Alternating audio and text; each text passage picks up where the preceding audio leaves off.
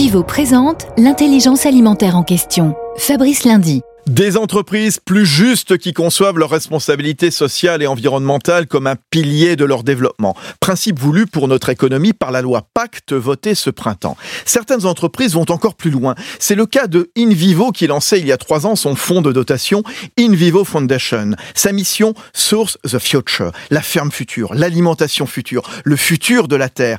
Aider les agriculteurs à mieux vivre de leur métier, porter de nouvelles solutions d'alimentation durable et bien sûr prendre soin des ressources naturelles.